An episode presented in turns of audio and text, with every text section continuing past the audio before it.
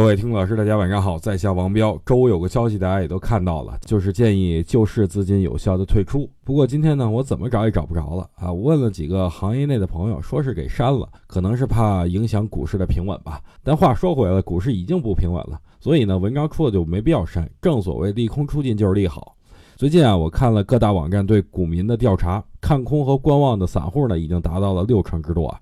啊，看来这几根阴线的杀伤力还是存在的，最起码把散户的牛市梦给打熄火了。不过呢，我之前也跟大家说了，正因如此，二零一八年才会迎来大牛市啊！大家都觉得二零一八年会有牛市，那牛市肯定不会来。但当大家都觉得今年的行情不好的时候，牛市却悄然临近啊，跟去年五月至今上证五零的牛市一样。